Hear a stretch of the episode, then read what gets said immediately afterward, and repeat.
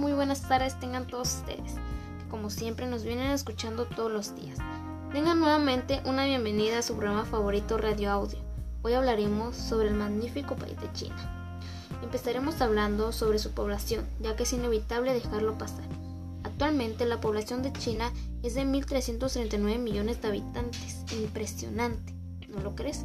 Pues está categorizado como el tercer país más extenso en superficie terrestre del mundo y donde más habitantes hay. En China se encuentran algunas de las ciudades más grandes del mundo, como Pekín, Shanghái, Chongqing y Tajin.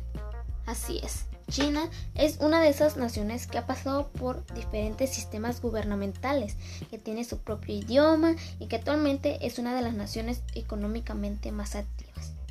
Antes de entrar en materia, vamos a un breve anuncio. No se vayan. Esto es Radio Audio.